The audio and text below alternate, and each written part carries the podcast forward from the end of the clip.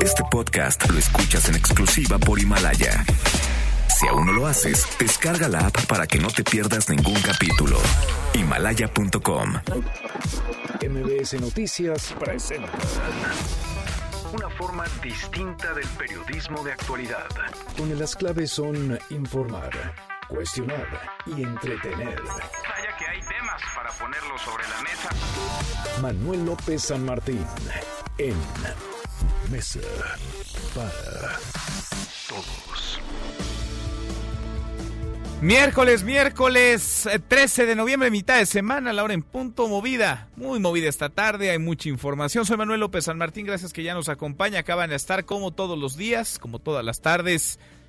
Todas las voces, todas en esta mesa para todos. Evo Morales fue tema en la mañanera otra vez. El presidente López Obrador habló del asilo que le ofreció y se reservó, eso sí, por motivos de seguridad.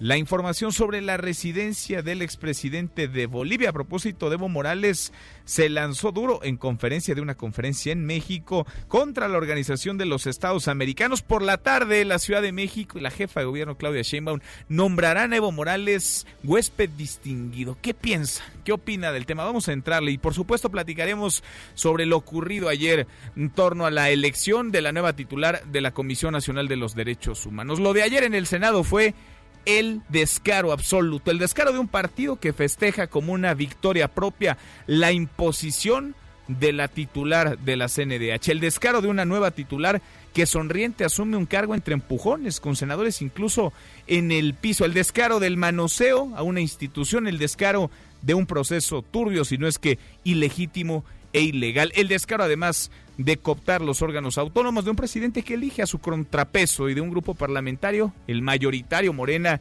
que con tal de cumplirle el deseo hace abiertamente trampa. Mucho que poner sobre la mesa esta tarde, arrancamos con las voces y las historias de hoy. Las voces de hoy.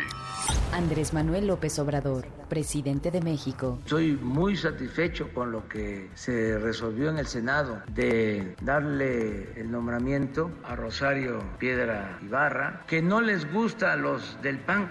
Rosario Piedra Ibarra, presidente de la Comisión Nacional de Derechos Humanos. fueron horas de discusión, de un debate eh, donde se fundamentó bien eh, porque era legítimo que no debería de, de repetirse la votación. Olga Sánchez Cordero, secretaria de Gobernación. En el ámbito de nuestras responsabilidades, la Secretaría de Gobernación, a través del Instituto Nacional de Migración, ya le otorgó una visa humanitaria, como lo hemos estado haciendo con algunos de los inmigrantes. Ella tiene una visa humanitaria, lo que le da la calidad de estar legalmente en nuestro país. Evo Morales, expresidente de Bolivia. Por supuesto, si mi pueblo lo pide, pide mi pueblo, estamos dispuestos a volver a pacificar, pero es importante el diálogo nacional.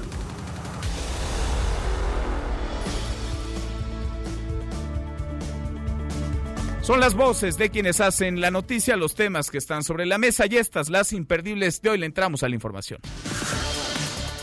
Pese a la trifulca ayer en el Senado, el engaño de Morena, el manoseo en el proceso, el presidente López Obrador celebró el nombramiento de Rosario Piedra Ibarra como nueva titular de la Comisión Nacional de los Derechos Humanos. Soy muy satisfecho con lo que se resolvió en el Senado de darle el nombramiento a Rosario Piedra Ibarra, que no les gusta a los del PAN, pues ellos quisieran que continuaran los que han estado en la Comisión de Derechos Humanos, que se han dedicado a solapar violaciones de derechos humanos. Es bueno y que se opongan y que protesten, son Nosotros cuando estábamos en oposición protestábamos, Bueno, y ahora llegó una militante de Morena, porque Rosario Piedra Ibarra es militante de Morena, fue candidata a diputada federal el año pasado al frente de la Comisión Nacional de los Derechos Humanos. Sobre el tema hay muchas reacciones en Twitter con un obituario. El PAN lamentó la muerte de la autonomía de la CNDH, señaló que el fraude y el autoritarismo son la divisa de Morena.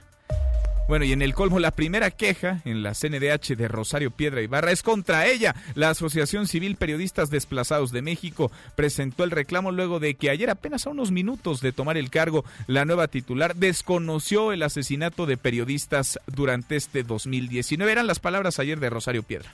¿Han asesinado periodistas? O sea, no. No, mire, yo he visto y vi lo que pasó con en todos los sexenios pasados, ¿sí? Y es algo terrible.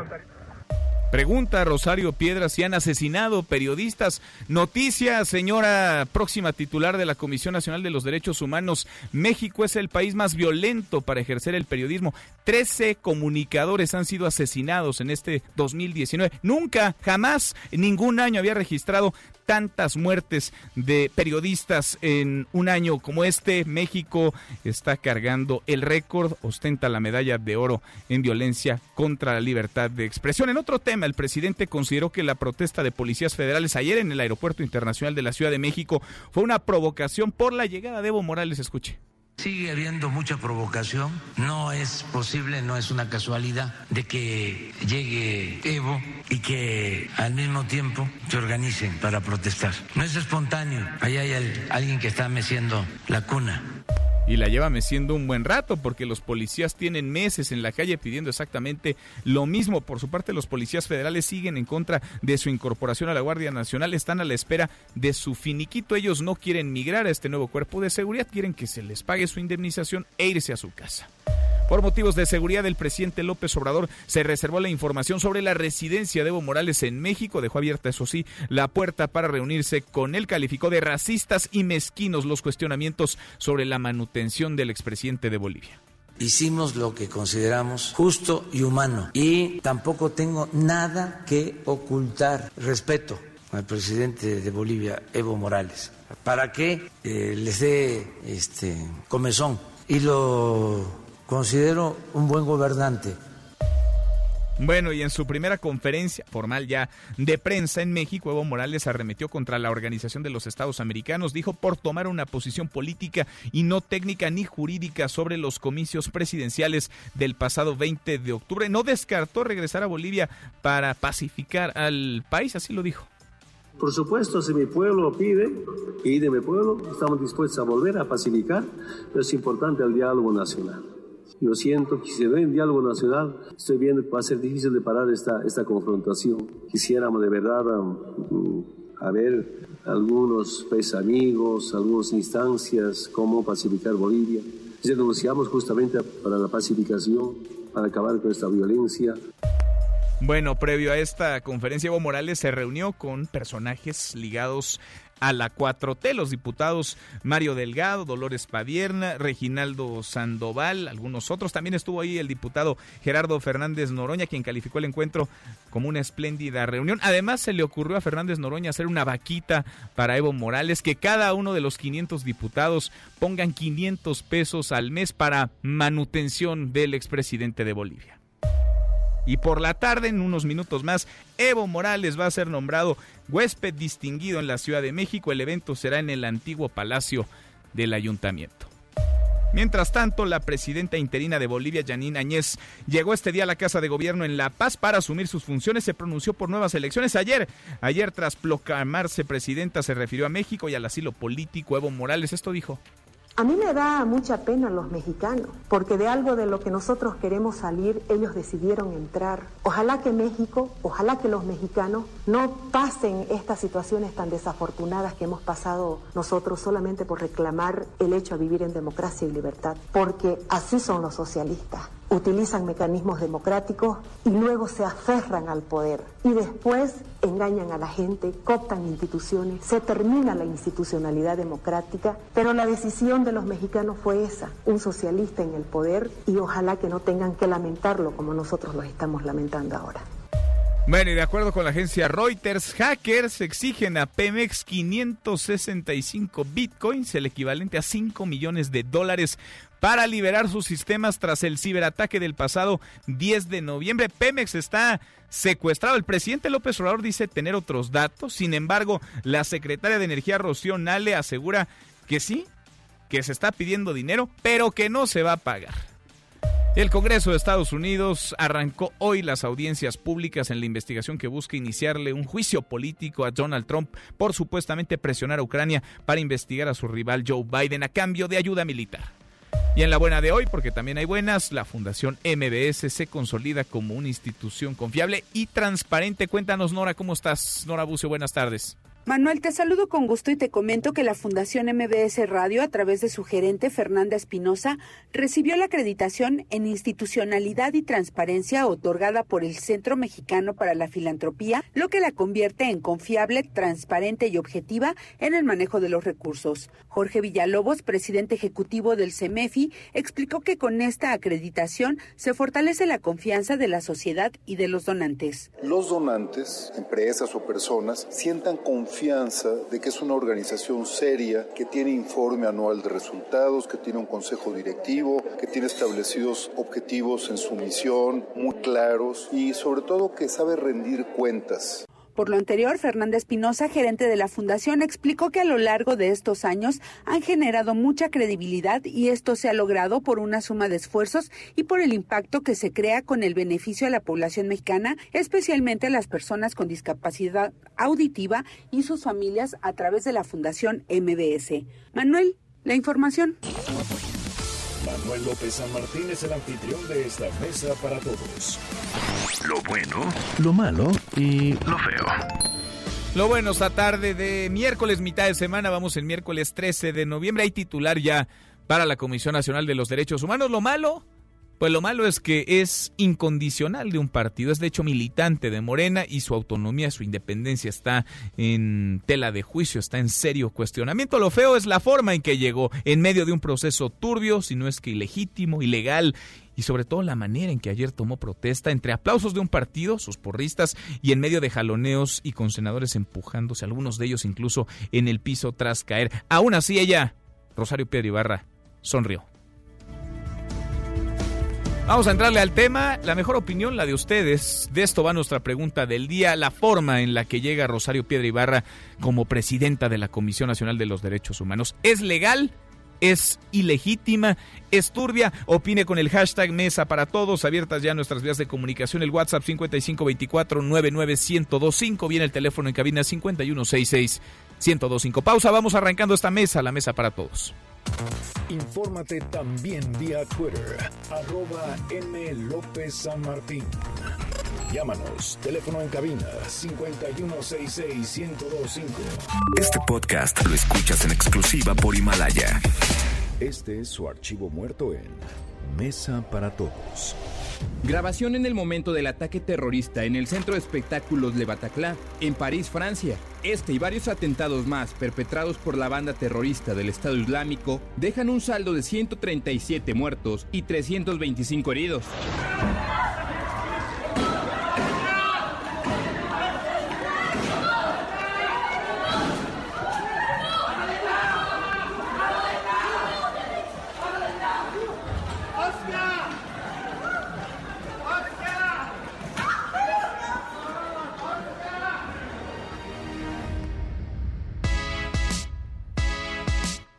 Seguimos, volvemos a esta mesa, la mesa para todos. Ayer entre jaloneos, empujones, gritos y hasta senadores en el piso rindió protesta Rosario Piedra Ibarra como titular de la Comisión Nacional de los Derechos Humanos. Reacciones hay muchísimas. Este ha sido un proceso turbio, muy contaminado, muy desasiado, manoseado por los legisladores de la mayoría que impusieron y ayer celebraron como propia esta victoria, la de Rosario Piedra Ibarra.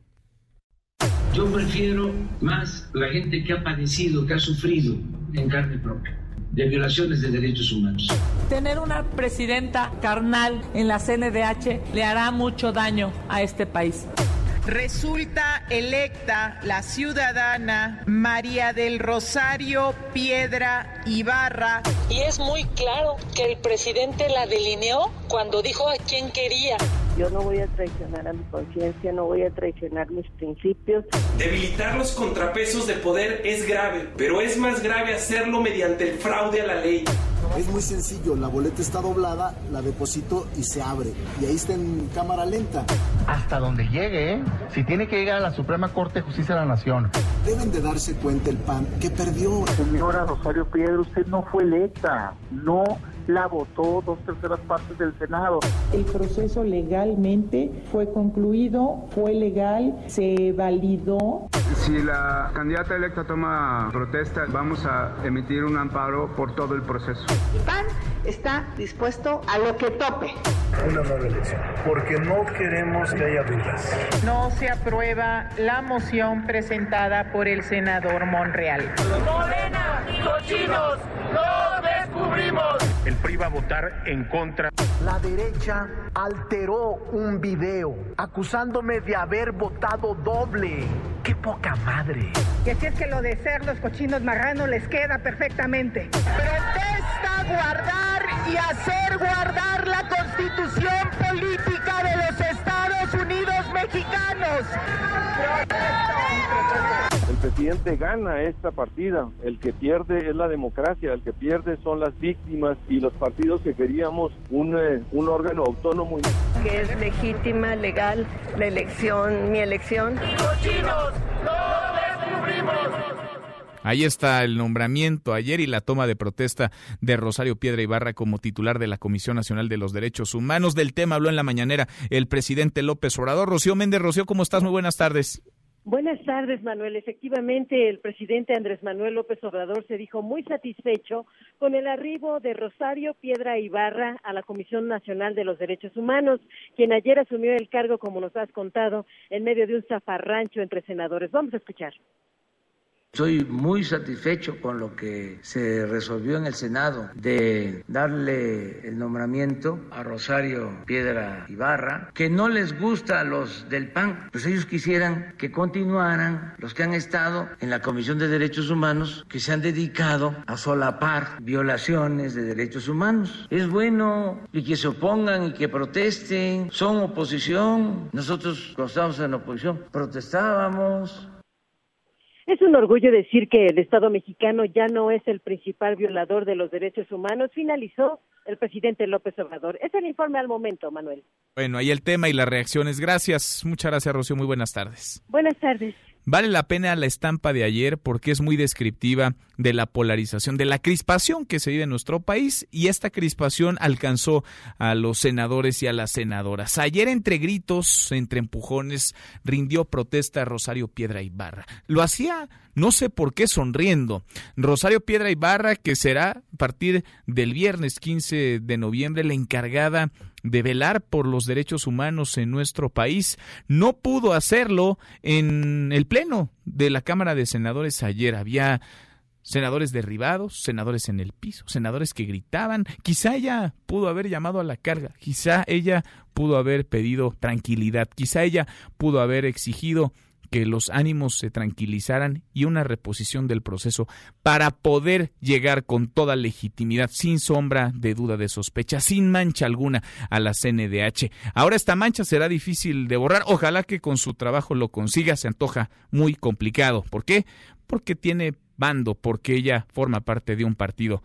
Ella es integrante militante de Morena. Saludo, me da gusto hacerlo en la línea telefónica a la presidenta de la Comisión de Derechos Humanos del Senado, Kenia López Rabadán. Senadora Kenia, ¿cómo estás? Buenas tardes.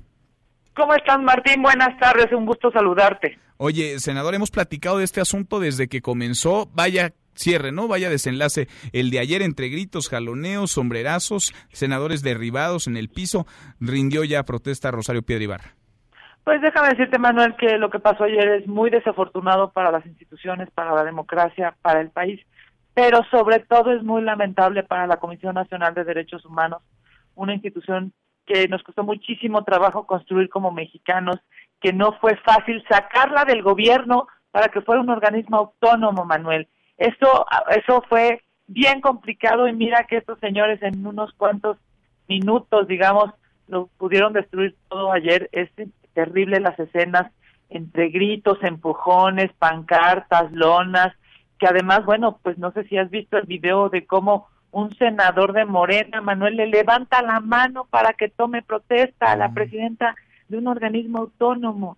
Es, es, yo diría, muy lamentable. Hemos seguido contigo todo el proceso desde la convocatoria, la escucha de 56 aspirantes, la posibilidad de generar una terna y por supuesto una elección que la hubiera ganado quien lo hubiera ganado si hubieran sido con los votos que la Constitución establece, pues eso es democracia, pero no tuvieron los votos, Manuel, ese es el tema de fondo. Que Morena, mira, Morena en la Cámara de Diputados y en el Senado tienen muchísimos votos, pero cuando no les alcanza para lo que quieren, repiten las elecciones. Y cuando no se roban los votos, a mí me parece bien triste porque lo que vimos ayer es, yo diría, una de las escenas que ningún eh, ombudsperson en el mundo quisiera tener en el arranque de su a, a, mí lo que me llamaba la atención pues es que se subiera a la tribuna Rosario Piedra Ibarra y aceptara tomar protesta como lo hizo en medio de empujones en, Increíble. vaya en donde queda pues toda la sospecha ahí ella queda marcada queda manchada. Ahora ¿Con esto, dirías tú, se muere la autonomía de la Comisión Nacional de los Derechos Humanos? Pues yo diría se trastoca, se lacera, se violenta una institución que hoy más que nunca los mexicanos necesitamos. A ver, Manuel, todos los días hay violaciones a derechos humanos, todos los días hay homicidios, hay feminicidios, hay desaparecidos en este país. Lo que más necesitaba este país era un representante de los mexicanos, no de los partidos, menos del gobierno, de los mexicanos en una presidencia de una CNDH fuerte. Lo que ha pasado ayer es que primero se roban los votos, después los descubren, tres, todo México se da cuenta de ello, los medios de comunicación dan cuenta de ello, y cuatro, para cerrar con un broche, digamos, muy desafortunado esta historia, toman protesta aunque no haya cumplido con la Constitución. ¿Con esto se acaba, Kenia? ¿Con esto, senadora, se termina o el PAN va a ir un paso más allá? ¿El PAN puede interponer algún tipo de recurso o esto ya es asunto concluido? No, por supuesto que vamos a hacer a nivel nacional e internacional todo lo que la ley nos permite. Vamos a acudir a la Suprema Corte de Justicia, vamos a acudir al Tribunal Federal, vamos a acudir a la Corte y a la Comisión eh, Internacional no podemos, Manuel, no podemos permitir que lo que pasó ayer no tenga una consecuencia para el Estado mexicano.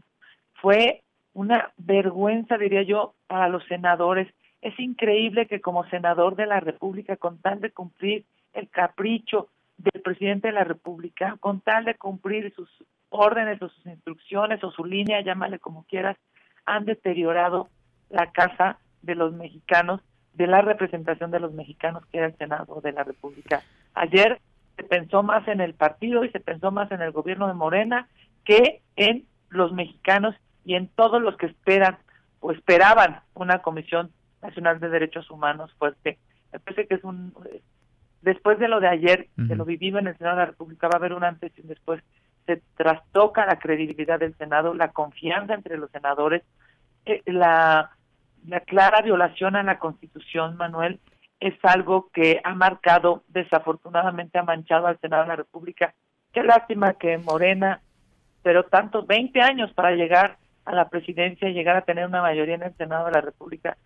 Yo te quiero decir, yo no recuerdo, no he visto, no sé si tú o alguien del público, pero que en el Senado de la República se hubieran robado dos votos, se hubiera sabido y no hubiera pasado nada, nunca había pasado, nunca, ni, ni en los peores momentos, digamos, de, de hegemonía de algún partido político, ¿eh? del que quieras, del PRI, del PAN, así, de donde tenían todos los votos, nunca había pasado algo tan lamentable como esto. Qué situación, triste escena la de ayer, triste realidad, triste historia esta, la de la Comisión Nacional de los Derechos Humanos. Kenia, senadora, te agradezco como siempre y pues te agradezco por haber platicado con nosotros desde que comenzó este proceso hasta que concluyó. Vaya manera en la que ayer se cierra este capítulo. Gracias un abrazo, sin duda un capítulo muy triste para México, muy triste para el Senado, pero sobre todo muy triste para la CNDH. Aquí seguimos trabajando, querido Manuel, desde el Senado de la República. Les mando un abrazo. Gracias, senadora. Igualmente es la senadora Kenia López Rabadán, la presidenta de la Comisión de Derechos Humanos del Senado, a quien, por cierto, ayer amagaba Morena desde la tribuna con quitarle esta comisión, esta presidencia de comisión. Pues lo que sigue ya está cantado. Llegará una incondicional de Morena, llegará una incondicional del presidente López Obrador. Ojalá, y le damos el beneficio de la duda, ojalá que mantenga su independencia y su autonomía, pero se antoja muy complicado luego de ver la manera en la que Morena le aplaudía a una integrante de un órgano autónomo y la forma en la que la oposición gritaba de todo. Fraude fue lo menos que gritó ayer en el Pleno del Senado el Grupo Parlamentario de Acción Nacional a Rosario Piedra y Barra. Casi llegamos a la media hora con 26. Pausa y volvemos con un resumen de lo más importante del día esta mesa, la mesa para todos. No te levantes. Podrías perder tu lugar en la mesa para todos. con Manuel López San Martín. Regresamos. Este podcast lo escuchas en exclusiva por Himalaya.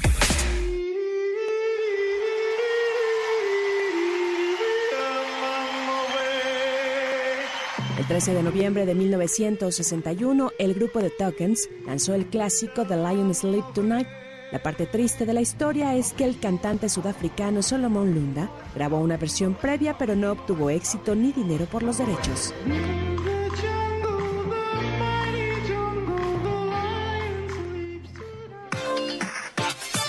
Seguimos, volvemos a esta mesa, a la mesa para todos, casi llegamos a la media, a la hora con 28, le entramos a un resumen con lo más importante del día. Resumen nacional.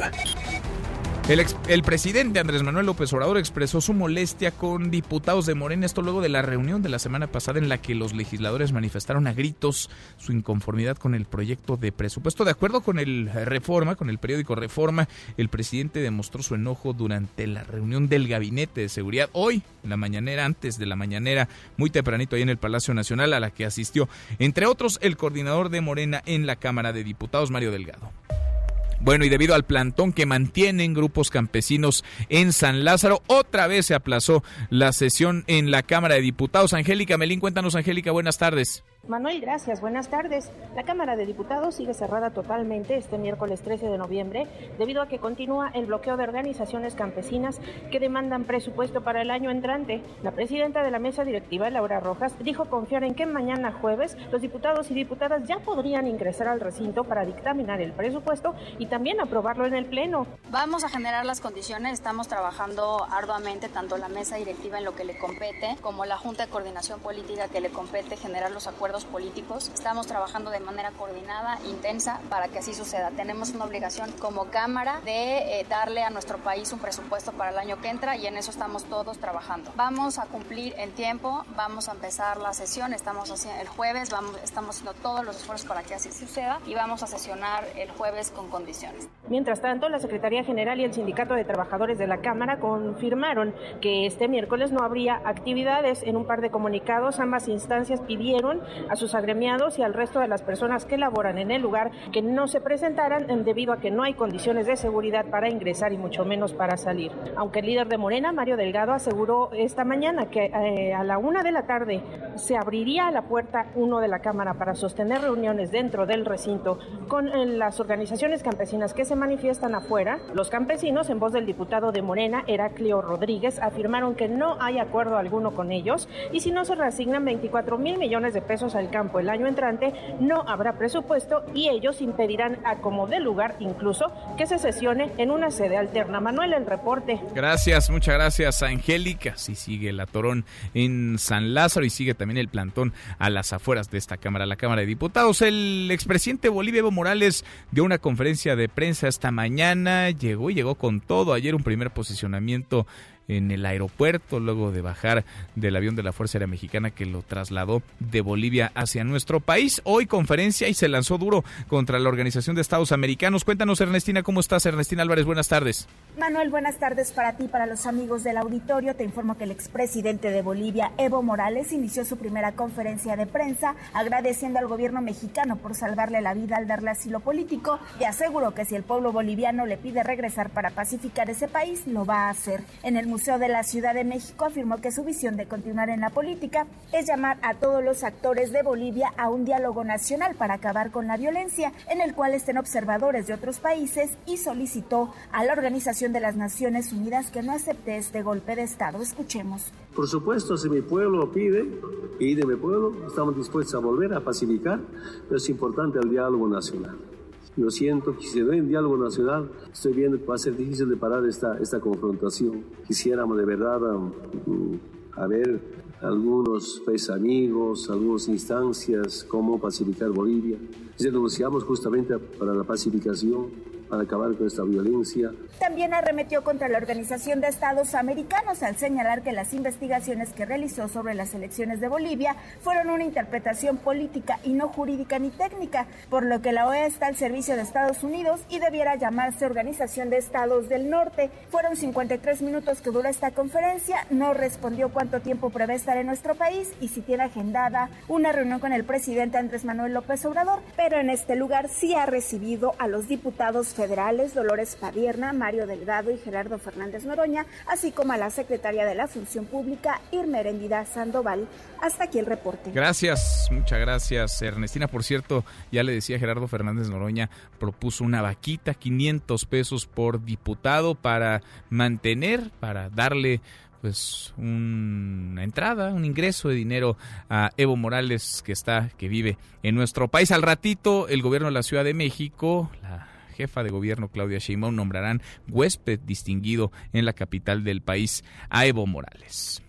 Bueno, a propósito de lo que ocurre en Bolivia, el secretario general de la Organización de Estados Americanos, Luis Almagro, respondió a las críticas del expresidente boliviano, quien señaló a la OEA de facilitar un golpe de Estado. Esto dijo Almagro.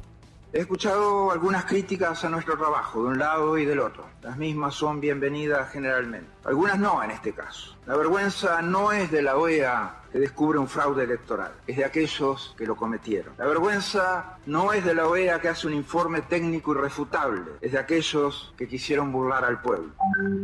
La sangre en las manos es de aquellos que cometieron el fraude electoral. La OEA no dio un golpe de Estado, dieron un golpe de Estado quienes se robaron la elección, declarando un triunfo en primera vuelta. Por cierto, el gobierno de México ha recibido 35 solicitudes de asilo en su embajada de Bolivia por parte de exfuncionarios y de legisladores allegados al expresidente Evo Morales, de las cuales se han brindado ya 30 y una treintena entonces de personas que viven que duermen, que comen en la embajada de nuestro país en La Paz, en Bolivia. La embajadora mexicana en Bolivia, Teresa Mercado, informó que los asilados tendrían pronto que viajar a México. El canciller Marcelo Ebrard va a informar hoy por la tarde, a través de un informe por escrito al Senado de la República, sobre el asilo que ofreció México a Evo Morales a petición de Evo Morales. Hasta aquí el resumen con lo más importante del día. Gibran Ramírez Reyes en Mesa para Todos. Para que no haya más hechos de sangre, más enfrentamiento, hemos decidido denunciar por ese pueblo. Quiero decirles Estamos muy agradecidos porque el presidente de México, gobierno del pueblo boliviano, me salvó la vida. Quiero decir, llegamos aquí sanos gracias a México, sus autoridades, pero también quiero decirles, hermanas y hermanos, mientras tenga la vida, seguimos en política. Mientras tenga la vida, sigue la lucha Gibran Ramírez Reyes, académico, secretario general de la Conferencia Interamericana de Seguridad Social, como todos los miércoles en esta mesa, la mesa para todos. ¿Cómo te va, Gibran? ¿Qué onda, Manuel? Muy bien, eh, contento e indignado a la vez. Contento e indignado. A ver, ¿por qué estos dos sentimientos tan opuestos, Gibran? ¿Contento por qué? Contento por la estatura de nuestro gobierno, porque ya se nos había olvidado a qué sabía la dignidad de la solidaridad internacional y de la posición propia de la autonomía respecto de los Estados Unidos, e indignado por el papel de Almagro en la OEA, por la reacción de la derecha mexicana que nunca había sido tan mezquina. El PAN nunca fue con la política de asilo, que es un derecho humano, tan mezquino como están siendo ahora. Hay, hay un empobrecimiento moral de la derecha que llama mucho la atención. El PAN se había mantenido separado a lo largo del siglo XX de esas posiciones, pero ahora están completamente radicalizados. Entonces, estás contento porque Evo Morales salvó la vida, llegó a México y México le otorgó el asilo. Así es. Pero el papel de el PAN y de la OEA, dices, es criticable, condenable incluso. Es terrible, es terrible lo que dice Almagro. Sale a decir que la OEA encontró un fraude cuando si lee el análisis de la situación eh, electoral, de, la integridad electoral que, hace la OEA, no hay ningún elemento que pueda probar esto. Pero habla de, irregularidades, ¿no? De muchas irregularidades. habla de irregularidades. Eh, primero, de el control de cómputo, ¿no? De que no había certeza en el flujo de la información. Esa es una primera. Pero después de eso hacen una revisión de las actas, que son actas físicas, y encuentran irregularidades en 78 de ellas. Digamos que si se extiende a la muestra de las actas que tenían un patrón similar, eh, el número de irregularidades, se revisaron, se revisaron más, en las que ganaba el 100% o cerca del 100% el más, aún si se anularan esas actas, no se reduce la diferencia tanto como para evitar eh, que se hubiera ganado en primera vuelta por parte del MAS. Pero entiendo que es una revisión, digamos, aleatoria, ¿no? Son 176 actas analizadas y en esas 176 el 38.07% es esto de acuerdo al informe de la OEA, tenían inconsistencias en el número de ciudadanos que sufragaron no es aleatoria, eh, digamos, respecto del total, mm. sino que se selecciona una, un universo de actas que son sospechosas, digamos, por el número de votos al más. Entonces, ahí sí se hace la prueba aleatoria. Pero aún si anuláramos todas las demás, no se obtiene ese, digamos, ese incremento o ese decremento en la diferencia. Esto puede verse en, un análisis que se hizo en Oraculus, un, un, un análisis muy eh, minucioso, muy riguroso. Ahora, el último... O sea, ¿tú crees que Evo Morales sí ganó, pero no solamente sí ganó, es decir, ganó por el 10% al menos, que es, de acuerdo a la ley eh, boliviana, lo necesario, lo suficiente para evitar una segunda vuelta electoral? Claro, y es lo que se desprende del análisis del informe, del, del reporte. Eh, yo invito a toda la audiencia a que se meta a la página de Oraculus, oraculus.mx, y vea el análisis que se hace, es un análisis estadístico.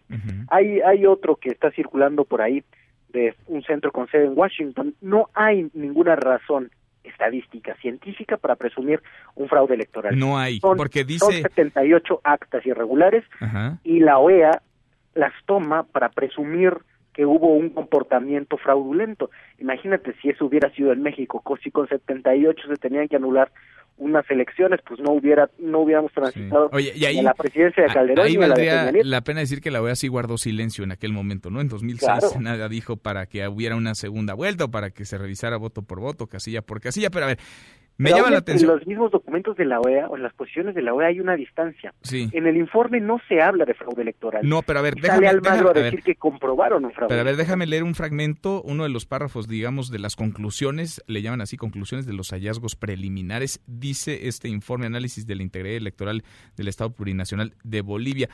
Teniendo en cuenta las proyecciones estadísticas, resulta posible que el candidato Morales haya quedado en primer lugar y el candidato Mesa en segundo. Sin embargo, resulta improbable estadísticamente que Morales haya obtenido el 10% de diferencia para evitar una segunda vuelta electoral. ¿Por qué creerías, Gibran, que después de este análisis y este informe es el propio Evo Morales? Porque esto además se movió muy rápido, ¿no? Fue todo en menos de un día, en 12 horas prácticamente, entre que se presente el análisis y Evo Morales se va de la presidencia en Bolivia. ¿Por qué crees que él mismo pide que haya una segunda vuelta electoral? Aquí es muy fácil, es una cosa de calidad ética. Em, aunque no se compruebe el fraude electoral, hay un pacto previo y público de que las conclusiones de la auditoría se acatarán. Y la conclusión que ponen en la auditoría es esa. Nada más que es una conclusión que no se sostiene lógicamente. El, en donde fundamentan que es improbable estadísticamente es en el flujo del último 5% de los datos ingresados en el cómputo definitivo, que son primordialmente para Morales. ¿Por qué? Porque vienen de las zonas indígenas, agrarias, más alejadas de los centros de cómputo, un comportamiento típico que se da casi en todos los países que tienen una importante región agraria. Eso es típico. De ahí dicen que es improbable, lo que pasa es que no lo sustentan y mucho menos se sustenta la convocatoria de nuevas elecciones. Ahora, el presidente Morales habría, había hecho el compromiso público de ir a nuevas elecciones. Sí, sí. Sí, así lo determinó. Ahora, le falló ahí el cálculo, le falló el timing político, porque esta crisis no, fue nueva, digamos, no estalló el fin de semana, venía creciendo desde semanas atrás. No, se, no se, no, no tomó malas decisiones, no calculó mal ahí para tratar de desactivar esta olla de presión. Yo creo que no fíjate que más bien parece un plan que ya estaba en marcha, porque se ofrece la salida electoral y se ofrece antes de que venga el golpe, la sugerencia de salida, etcétera, etcétera, cuando faltaba todavía tiempo para que el presidente concluyera eh, su mandato. Es decir, si su periodo está vigente actualmente, hoy tendría que ser presidente Evo Morales, sea cual sea el resultado de la elección última, hoy su periodo constitucional, digamos, estaría vigente. Así es. Entonces, ¿cuál era el objetivo del golpe? Pues que no se presentase a nuevas elecciones ni él ni García Linera, mm. porque se las vuelve a ganar. Mm. Oye, Gibran, del papel del gobierno de México, ¿cómo lo ves? Porque lo que nosotros hemos reportado, lo que nos han contado fuentes de primer nivel de la Cancillería es que es el propio Morales quien toma el teléfono, bueno, a través de su canciller y solicita el asilo a México el domingo por la tarde, el lunes en la madrugada a las 12 de la noche, 30 minutos, estaba volando ya un avión de la Fuerza Aérea Mexicana para allá, para recogerlo, para sacarlo de Bolivia. ¿Qué te ha parecido el papel de la política exterior y de México en este asunto? Se vuelve a respirar un aire de dignidad. La verdad es que lo hicieron muy bien, era una tarea muy compleja, era operar con toda la derecha de la región, que es mayoritaria, con algunos apoyos como el presidente electo de Argentina, y operar, digamos, incluso geográficamente para tener rutas de salida que permitieran que el presidente Morales llegara sano y salvo y que la controversia política se dirimiera por vías legales. Es de rescatarse también el manejo que se ha hecho mediático, público, de este golpe, porque ha quedado en evidencia que el mundo no puede ser como era antes en los tiempos de las redes sociales. Si no fuera por las redes, probablemente ya habrían masacrado a los principales cuadros del MAS.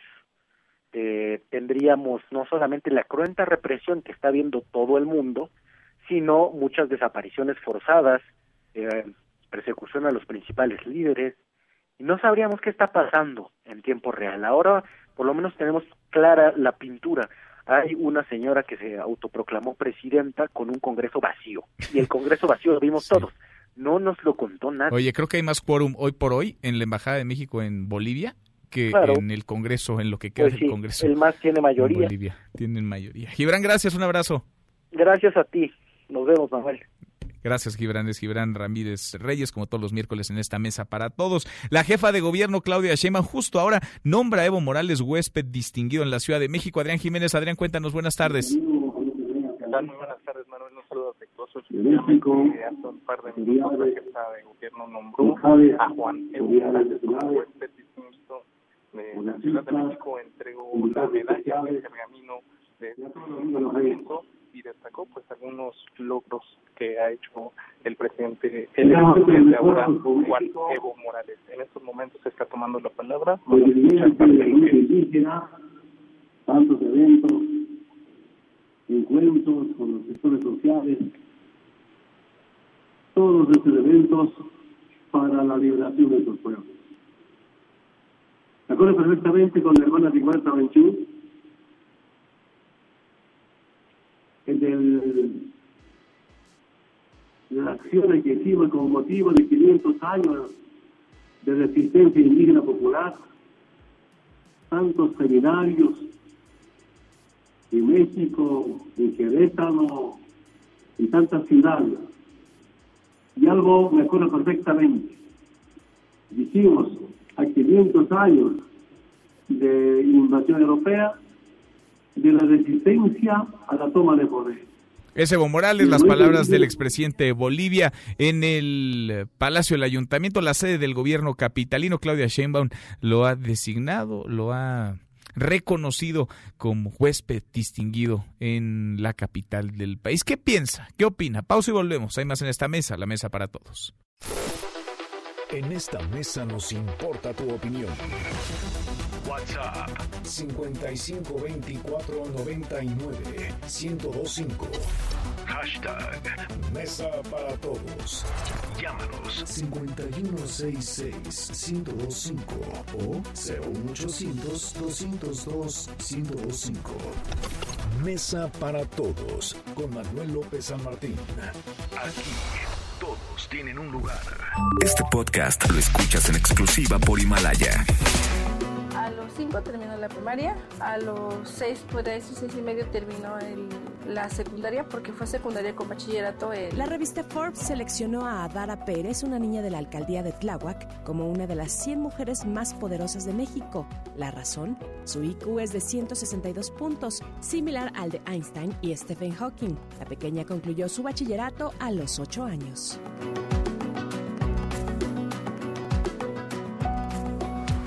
Los numeritos del día. Citlali Sáenz, qué gusto saludarte. Citlali, ¿cómo estás? Buenas tardes. Hola Manuel, buenas tardes a ti también a nuestros amigos del auditorio. Te comento que están ganando en los Estados Unidos los principales índices. El Dow Jones Industrial avanza 0.08%, el Nasdaq gana 0.26% y el S&P BMW de la Bolsa Mexicana de Valores se desmarca en la tendencia positiva de Wall Street, pierde 0.10%, se ubica en 43.056.58 unidades. En el mercado cambiario, el dólar en ventanilla bancaria se compra en 18 pesos con 95 centavos, se vende en 19 pesos con 76, el euro se compra en 21 pesos con 32 centavos y se vende en 21 pesos con 36 centavos. Manuel, mi reporte al auditorio. Gracias, muchas gracias, Itlali, muy buenas tardes. Buenas tardes. Este buen fin es mejor con tu tarjeta de crédito HSBC. Presenta. El buen fin está aquí. Recibe 15% de bonificación y 12 meses sin intereses en comercios participantes pagando con tarjetas de crédito HSBC. Conoce más en hsbc.com.mx diagonal el buen fin. CAT meses sin intereses 0% sin IVA informativo. Tasa fija anual. Consulta términos, requisitos de contratación, comisiones y condiciones de la promoción en hsbc.com.mx. Economía y finanzas con Eduardo Torreblanca. Lalo, qué gusto saludarte, ¿cómo estás? Igualmente, Manuel, muy buenas tardes y buenas tardes al auditorio. ¿Te cae que por fin una buena, tenemos una buena noticia, Lalo? Hay, hay otras malas que podríamos mencionar, pero diga, uno se harta de dar malas noticias. Yo creo que esta es buena. A ver. Es buena y vale la pena disfrutarla. Pudo haber sido mejor, pero no es mala. O sea, es, es buena noticia saber que el PIB turístico, la riqueza que genera esta industria sin chimeneas, al segundo trimestre del año trae solo números positivos y eso a mí la verdad es que eh, es un granito en el arroz, un granito bello en el arroz, porque con respecto al trimestre, al primer trimestre del presente año hay un avance en este PIB turístico de más 0.4% y con respecto al mismo trimestre del año anterior es un avance de 0.3%. En términos reales, o sea, a mí me parece que es importante tomando en cuenta que la economía no solamente esté estancada, sino está cerca de poder darnos una, un susto de recesión. Eh, en cuanto al consumo turístico interior, hay un avance más importante de 0.9% respecto al primer trimestre del presente año y de más 0.7% contra el mismo periodo del año anterior.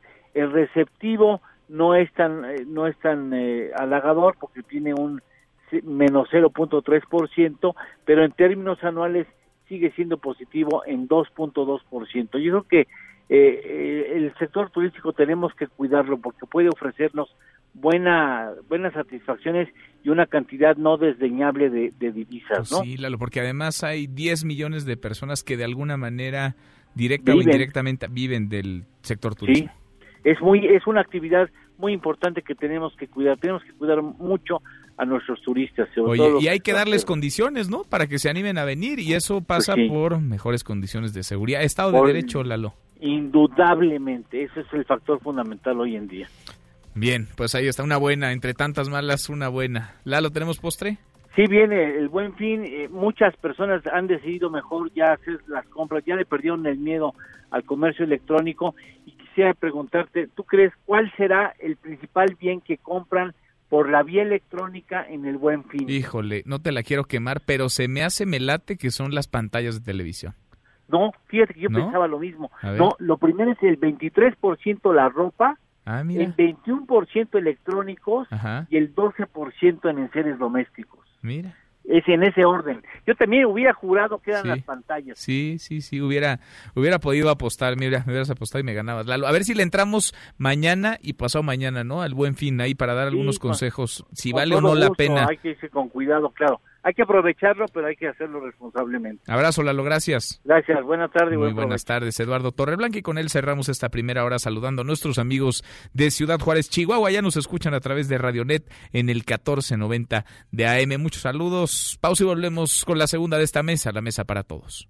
Este buen fin es mejor con tu tarjeta de crédito HSBC. Presentó. Información para el nuevo milenio.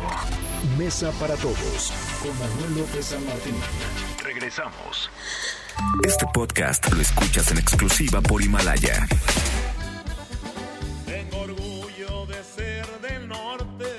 Los vecinos ruidosos de San Nicolás Nuevo León podrían ir a la cárcel ya que se endurecieron las medidas para evitar la música alta en las fiestas navideñas. El nivel máximo permitido será de 68 decibeles. Dado que tenemos una gran cantidad de reportes todos los días, especialmente los fines de semana, viernes y sábados, de vecinos ruidosos.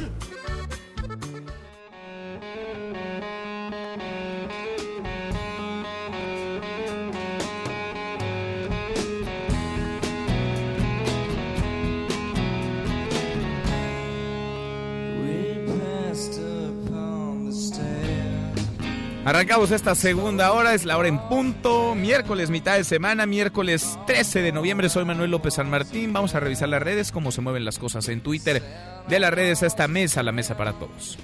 Caemos en las redes. Bueno, se está moviendo el hashtag feliz cumpleaños presidente, hoy es cumpleaños, 66 años cumple el presidente Andrés Manuel López Obrador, le llevaron tempranito allá al Palacio Nacional Serenata, uno que otro regalo. ¿Usted qué le regalaría al presidente López Obrador? Lo que quiera, ¿eh?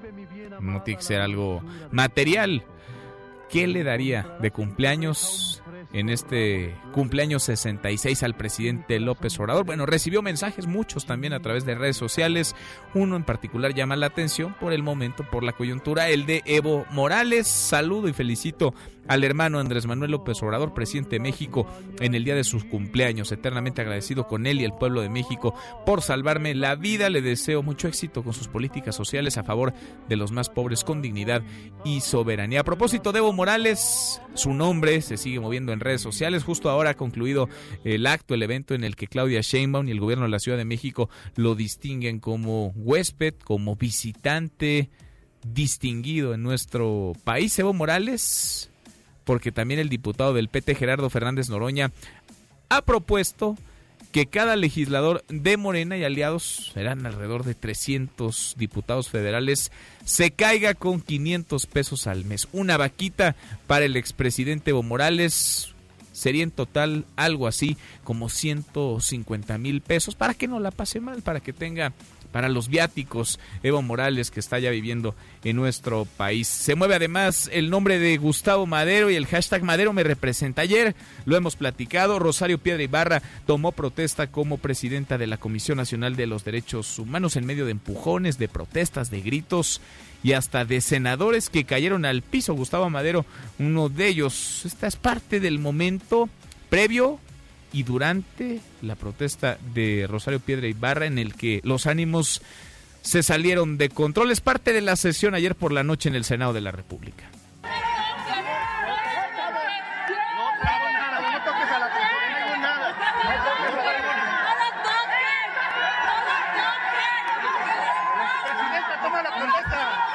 En la sesión del pasado 7 de noviembre, el Senado de la República la eligió como presidenta de la Comisión Nacional de los Derechos Humanos para el periodo 2019-2024.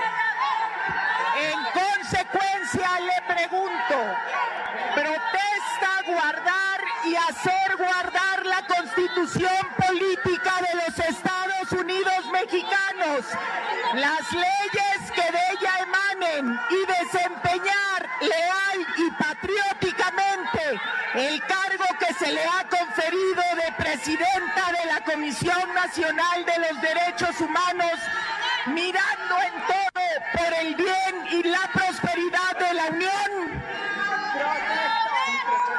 Si así no lo hiciere, que la nación se lo demande. Ese manoseo, ese desaseo, esas formas, ¿merece la Comisión Nacional de los Derechos Humanos. Eso merece México, una titular que asume sonriendo mientras a dos metros de ella hay jaloneos, hay senadores en el piso, una titular que es aplaudida por un partido que ve su llegada como una victoria política. ¿Con qué legitimidad va a llegar Rosario Piedra Ibarra en medio de señalamientos, en medio de cuestionamientos? Rosario Piedra Ibarra, que es militante de Morena, fue candidata a diputada federal de ese partido durante el proceso electoral Es un descaro, es un descaro que un partido la impulse de tal forma que algunos senadores les sangren las manos de tanto aplaudir ayer esta designación. Se mueve además, evidentemente, el nombre de Rosario Piedra Ibarra y es que llegó, apenas llegó a la Comisión Nacional de los Derechos Humanos de esta forma, entre gritos y señalamientos de fraude, y ya hay una primera queja. La primera queja durante la gestión que va a comenzar de Rosario Piedra Ibarra es ni más ni menos que en su contra, luego de que a unos minutos de asumir, de tomar protesta, dijera esto sobre el asesinato de periodistas en el país. ¿Han asesinado periodistas? O sea, no. No, mire, yo he visto y vi lo que pasó con en todos los sexenios pasados, ¿sí? Y es algo terrible.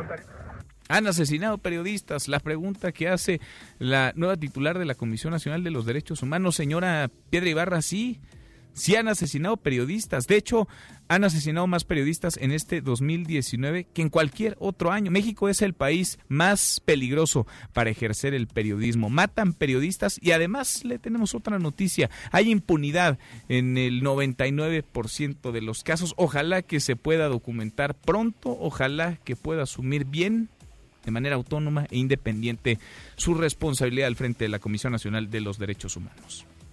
Deportes. Con Nicolás Romay. Querido Nico, qué gusto saludarte, ¿cómo estás? Bien, Manuel, con el gusto de saludarte y valorando que me des espacio en un día tan movido en donde, caray, hablar de deportes es lo menos importante, pero bueno, lo tenemos que hacer, ¿no? Pero es lo más divertido y necesitamos de este oasis, Nico.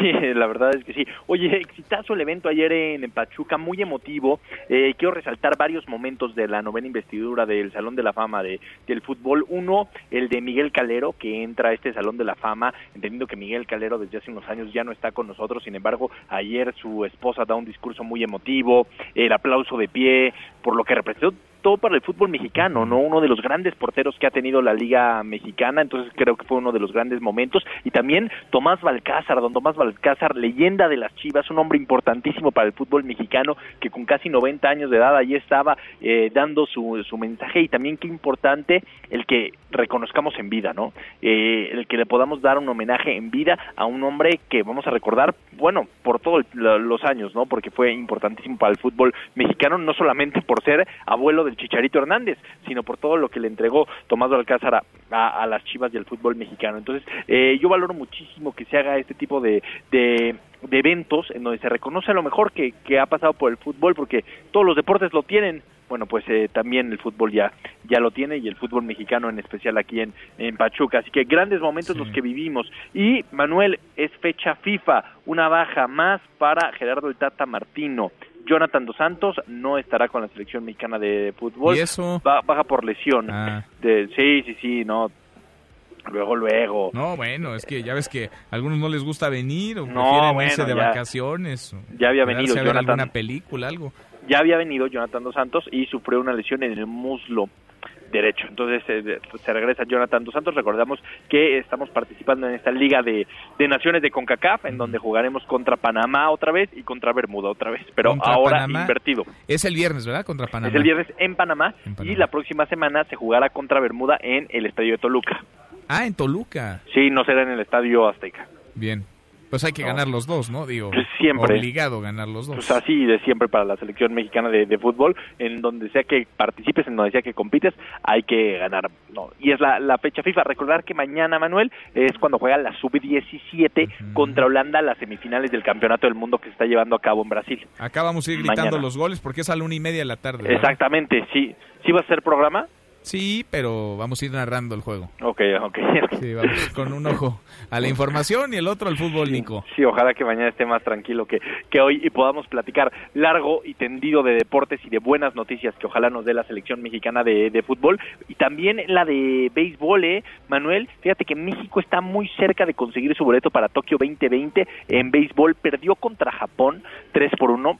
Japón es local en, en, en este evento en donde se consiguen los, los boletos en el Premier 12. Sin embargo, México está muy cerca. El eh, siguiente compromiso es ante Corea del Sur el próximo viernes a las 4 de la mañana, tiempo de México. Y si México lo gana, consigue su boleto para los Juegos Olímpicos de Tokio 2020. Tú lo vas a ver, ¿no? 4 de la mañana. Pues sí, a esa hora hora te ya- despiertas. A esa hora me despierta Luis Cárdenas, Sí. exactamente. Sí, sí, sí. Bueno, Luis se despierta un poquito después, no hay que madrugar tanto. Luis se despierta antes incluso. Antes de las 4 de la mañana. Sí, me parece que sí, para Ah. revisar cómo está todo. Sí, Se lo voy a preguntar, No, a ver si es cierto, Nico, a ver si es cierto. Oye, entonces, México, béisbol, ahí la lleva, eh, la sub-17, fútbol, ahí la lleva también, y el viernes hay... Oye, ahora, oye, Fecha ahora que FIFA. preguntabas que qué le podemos regalar al presidente, un ver. boleto para Ah, el- los. Juegos Olímpicos en el béisbol. te imaginas, lo harías está, muy que- feliz. Que, México consiga su, su lugar en los Juegos Olímpicos de Tokio en béisbol, felizote. No, bueno, sería Sí. muy feliz el presidente López Sí, Obrador con un regalo beisbolero. Nico, este, ¿cómo van? Porque te haces nada más como que la Virgen te habla. ¿Cómo van los boletos para la NFL? Ya te dije que agotados desde hace un mes, Manuel. Me preguntas diario, yo diario te contesto que agotados. Pero no estabas tú ahí en el cabildeo, no estabas ahí en negociaciones, Nico. No, para nada. No, no, Manuel. Bueno, agotados entonces, pero tú ya tienes los tuyos. Agotados, nada, nada de eso. Habrá que verlo por televisión. Bien, Nico, un abrazo y a las tres los escuchamos. A las tres lo esperamos, marca claro por MBS Radio en esta misma estación. Abrazo, Nico, gracias. Saludos. Nicolás Roma y con los deportes. Pausa antes, una vuelta por el mundo de la mano de mi tocayo Manuel Marín y volvemos. Hay más en esta mesa, la mesa para todos. Internacional. Inició el juicio político en contra del presidente de Estados Unidos, Donald Trump. En la Cámara de Representantes testifica el embajador interino en Ucrania, William Taylor, quien aseguró que Trump quería que el presidente ucraniano hiciera un anuncio público sobre el inicio de una investigación contra el precandidato demócrata a la presidencia, Joe Biden. Dijo que se implementó un canal diplomático irregular con el fin de presionar a Ucrania para que afectara a Biden a cambio de ayuda económica y militar. Es la voz del presidente Donald Trump. No lo vi. Estoy muy ocupado para verlo. Muy ocupado. Es una cacería de brujas. Es una trampa. Estoy seguro de que el reporte será breve. Ellos están usando abogados de televisión. Venecia se encuentra devastada debido a la segunda mayor marea alta de su historia. Su basílica, así como plazas y calles, se encuentran inundadas. Tu opinión cuenta y a nosotros nos interesa. Llámanos del interior de la República al 01800-202-1025. Síguenos en Twitter, arroba M. López San Martín. Hashtag Mesa para Todos. Este podcast lo escuchas en exclusiva por Himalaya.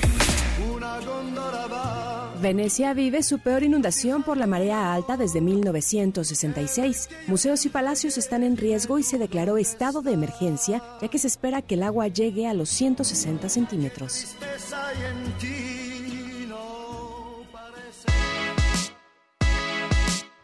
Seguimos, volvemos a esta mesa, la mesa para todos. Ayer, por más de seis horas, hubo bloqueo en las inmediaciones del Aeropuerto Internacional de la Ciudad de México. La Terminal 1 fue un caos. Policías federales salieron a la calle otra vez, como lo han hecho desde hace semanas, meses, para exigir indemnizaciones, finiquitos. Ellos no quieren migrar a la Guardia Nacional y desde hace meses persiguen una respuesta positiva del gobierno federal.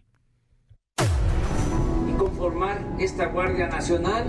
Es una buena opción, ¿por qué no lo piensas? Lo es en realidad, mamá. Es una buena opción.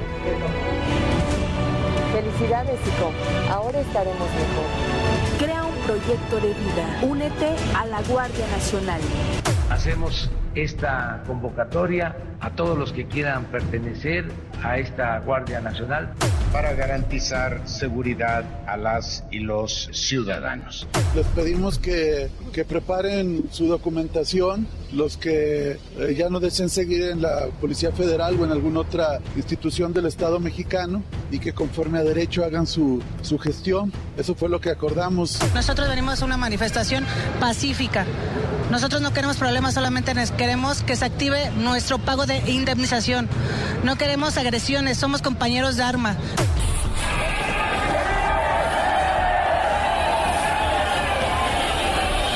Nosotros llegamos acá a manifestarnos pacíficamente y lo primero que recibimos son golpes. ¿Para qué? ¿Para qué, güey? ¡Ey, mira, no se pasen de... ¡Se pasen de... ¡Sí lo estoy grabando!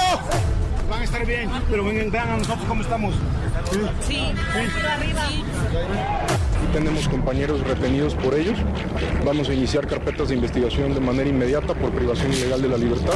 Los que iniciaron la agresión fue la policía del Distrito Federal por órdenes del subsecretario. Siempre es perfectible, pero creo que actuaron bien los policías del gobierno de la Ciudad de México, recibieron muchas provocaciones, inclusive de los policías federales les aventaron en algún momento artefactos que tenían humo. No es espontáneo, ahí hay alguien que está meciendo la cuna. ¿De parte de quién? Pero es evidente que es un acto de provocación. Alguien que está meciendo la cuna. Estas últimas palabras, las del presidente López Obrador, hoy muy tempranito en la mañanera, estamos pues en el peor de los escenarios. ¿Por qué? Porque hay policías que están protestando y hay policías que están enfrentándose a los policías. A su vez, le agradezco mucho a José Luis Ortiz, suboficial de la Policía Federal, que platique con nosotros esta tarde. Suboficial, gracias por estos minutos. Buenas tardes. Gracias por platicar con nosotros. ¿Estuvo usted ayer en el Aeropuerto Internacional de la Ciudad de México en este bloqueo, en esta protesta? Sí.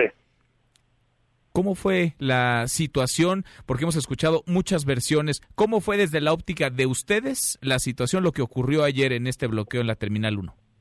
Antes que nada quiero aclarar que no no íbamos nosotros a provocar. Nosotros estábamos libremente y en una manifestación pacífica para exigir este un pago que ni siquiera es indemnización, ni siquiera es un finiquito. es un pago que nos están dando por un término de relación laboral con la Policía Federal. Es un acuerdo que habían quedado y que nos tenían que pagar y que no sé por qué tardan tanto en pagarlo cuando ya está autorizado. ¿Esto está autorizado y platicado con quién? ¿Con la Secretaría de Seguridad? Con la Secretaría de Seguridad. Es un pago que se llama, nos repite oficial, cuál, suboficial, cuál es el nombre de este pago o, de esta compensación que ustedes eh, acordaron en la mesa es un término de relación laboral con la Policía Federal. Bien, y no se ha pagado. ¿Desde hace cuánto tiempo no les han cumplido este pago?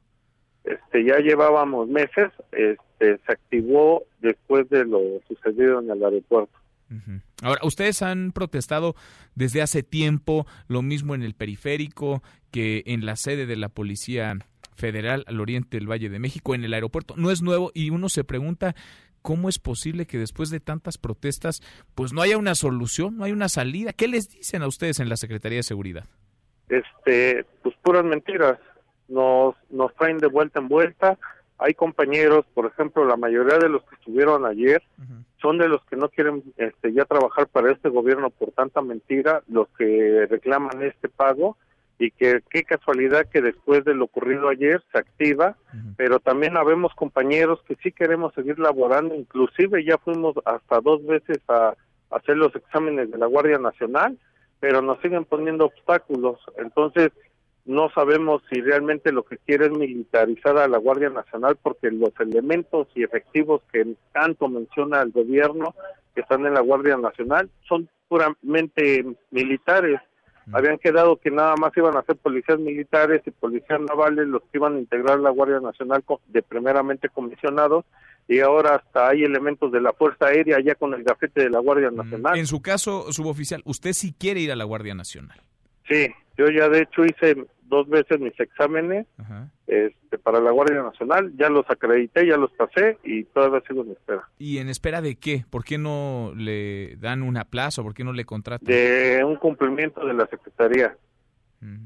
No sé por qué todavía este, no, no cumplen para estar ahí. No han cumplido. Inclusive hay cinco hay cinco divisiones de las siete que pertenecían a la Policía Federal que, que ya se les dijo que automáticamente iban a pasar a la Guardia Nacional, inclusive ya, ya les dieron su gafete de Guardia Nacional, ya están trabajando como Guardia Nacional, y sin embargo no están o los están engañando porque realmente tienen que pasar los exámenes y si no los acreditan no van a pertenecer a la Guardia Nacional. Entonces, no es una transición como primeramente se, se manejó.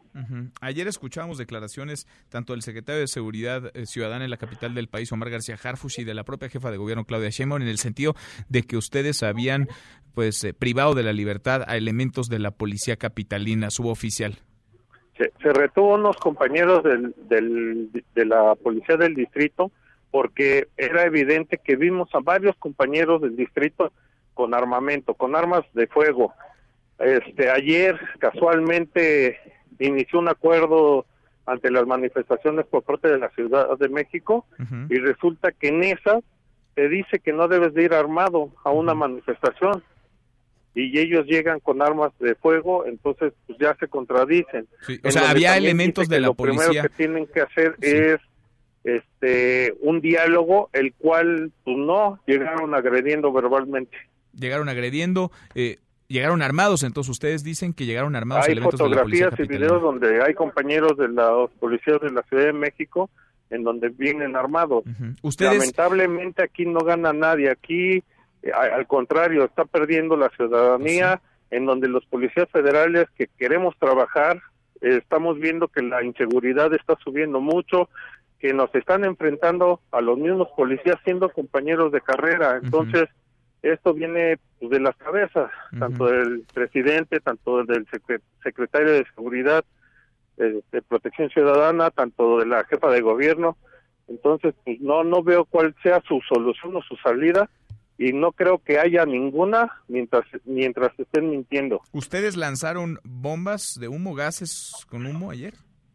Sí, hubo compañeros en donde este llevaban este bombas molotov o más bien gas lacrimógeno, pero también este no se lanzó ninguna, tanto que las agarraron los los compañeros de la Ciudad de México y de ahí empezaron a detonarse. Entonces, yo siento que fueron de los compañeros de la Ciudad de México, pero pues eso que lo aclaren las este, investigaciones, tanto que le digo, ya hay hasta averiguaciones previas para compañeros que estuvieron ayer, que no debería, porque también hubo agresiones, también este, está derechos humanos y hasta ahorita no he visto una declaración.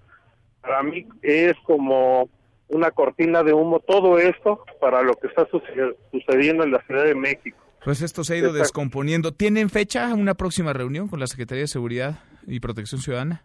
Este, ya iniciaron los pagos, le repito, pero no hemos visto solución y han este no cumplido con los acuerdos firmados por ellos mismos. Entonces, pues sí, sí, estamos abiertos al diálogo.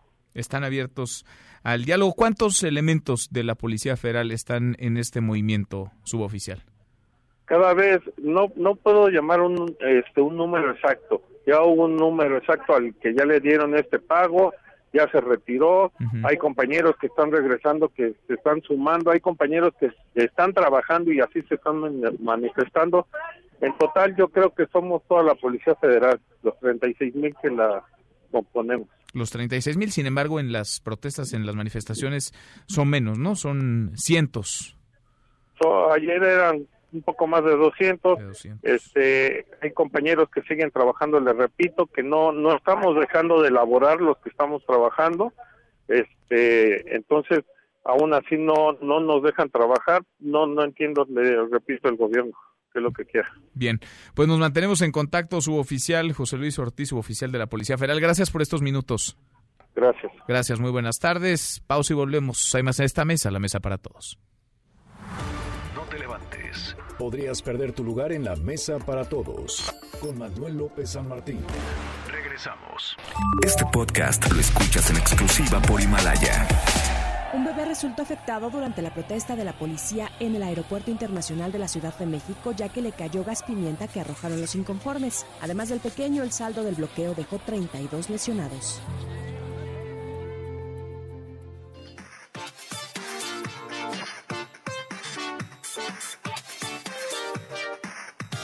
Seguimos, volvemos a esta mesa, la mesa para todos. Hemos conversado sobre la muy atropellada sesión en la que ayer en el Senado de la República Rosario Piedra Ibarra tomó protesta como titular de la Comisión Nacional de los Derechos Humanos en unas formas lejanísimas, muy distantes de la normalidad democrática visiblemente polarizada la sesión ayer y la sociedad también en torno a esta designación, este nombramiento. La Comisión Nacional de los Derechos Humanos que tendría que ser un órgano autónomo, independiente, lejano al poder. Nadie quiere que encabece la comisión un enemigo o enemiga del presidente, pero tampoco que sean sus porristas. Ayer lo que pareció quedar muy en claro es que el grupo parlamentario de Morena asumía como propia la victoria de Rosario Piedra Ibarra, es decir, Rosario Piedra Ibarra era su candidata.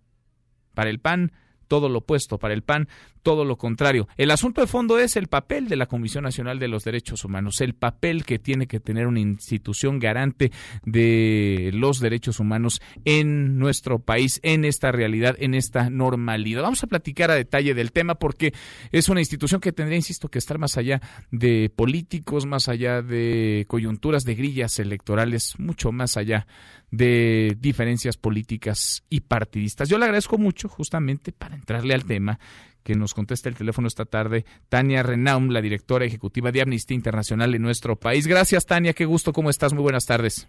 Hola, Manuel. Eh, estoy muy bien, muchas gracias y gracias por el espacio para dialogar de este tema fundamental en la agenda nacional. Al contrario, gracias a ti, decíamos, eh, muy atropellada, por decirlo menos, la sesión ayer con la que toma protesta Rosario Piedra Ibarra de la titularidad de la Comisión Nacional de los Derechos Humanos. El fondo tendría que ser los derechos humanos, sin embargo, parece que no, que lo que está en medio es una votación, si hubo o no hubo fraude, si tiene o no legitimidad para asumir. ¿Cómo ves la situación, digamos, el proceso que deriva en el nombramiento de Rosario Piedra Ibarra al frente de la CNDH?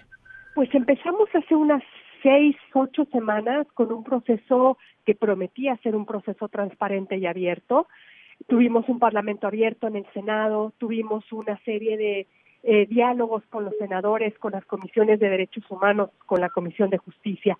Y de pronto hubo un eh, acuerdo popular de los partidos políticos para sacar una terna y después esta votación extraña, poco prolija, donde no, no, terminamos de encontrar de dónde salen las matemáticas y por qué este número de votos emitidos constituye eh, lo que constitucionalmente se requiere para nombrar a la presidencia de la Comisión Nacional de Derechos Humanos. Después lo de ayer era una, una escena dantesca de la política mexicana donde unos eh, a veces evocábamos no el 2006 de cuando de cuando se se gritaba fraude electoral y hoy no tenemos tampoco claridad si hubo fraude o no, pero lo que tenemos claridad es que hubo un proceso muy poco transparente, muy poco cuidado y donde se elige a una presidencia bajo un esquema de muy poca confianza sobre su imparcialidad. La Comisión Nacional de Derechos Humanos es una un organismo público autónomo, así por su definición constitucional y claro está que tener una presidenta que es fue candidata del partido oficial, que tiene fotografías públicas con el presidente de la República, y eh, nos permite por lo menos dudar de esa autonomía y de esa imparcialidad. ¿Qué tan en tela, se necesita? justamente en tela de juicio, bajo sospecha, ves la llegada de Rosario Piedra Ibarra? Porque sí, ayer me llamaba mucho la atención cómo algunos senadores de Morena y aliados pues casi le sangran las manos de tanto aplaudir. Veían el nombramiento de Rosario Piedra Ibarra como una victoria propia. No sé si tendría que ser así o tendríamos que más bien estar pensando en alguien fuera de toda duda, con absoluta legitimidad y que no fuera enemiga, pero tampoco porrista de ningún gobierno ni de ningún partido. Bueno, la idea de la Comisión Nacional de Derechos Humanos y de su titular es la imparcialidad, la pericia técnica, eh, su experiencia en derechos humanos y evidentemente hoy no solamente se lastima la figura de, Rosario Piedra, también se lastima la figura de la Comisión Nacional de Derechos Humanos. No podemos permitir que el organismo público autónomo más importante de contrapeso de los abusos del Estado se convierta o se debilite y se convierta en una palestra donde eh, es muy poco, vamos a llamar eh, el proceso muy poco prolijo, no le ha ayudado a eh, llegar con una legitimidad total. Creo que ella puede revertir esto teniendo una gestión ejemplar, eh, eh, con recomendaciones técnicamente fuertes, que con recomendaciones incuestionables, con diálogo con la sociedad civil, pero lo tendrá que demostrar. Lo tendrá que demostrar, pues sí. Tendrá que demostrar. Porque por ahora hay una marca, no sé si mancha, pero al menos una marca ojalá que se la pueda desprender, que se la pueda quitar ya con su trabajo. Eso sería buenísimo para la comisión y para todos los mexicanos. Sigamos platicando. Tania, te agradezco mucho estos minutos. Al contrario, es un gusto para mí estar contigo y seguimos en esta conversación indispensable. Gracias, muchas gracias Tania, buenas tardes. Buenas tardes. Es Tania Renaum, la directora ejecutiva de Amnistía Internacional México, una forma poco legítima, poco legal, poco ética incluso de asumir ayer por parte de Rosario Piedra Ibarra la titularidad de la Comisión Nacional de los Derechos Humanos.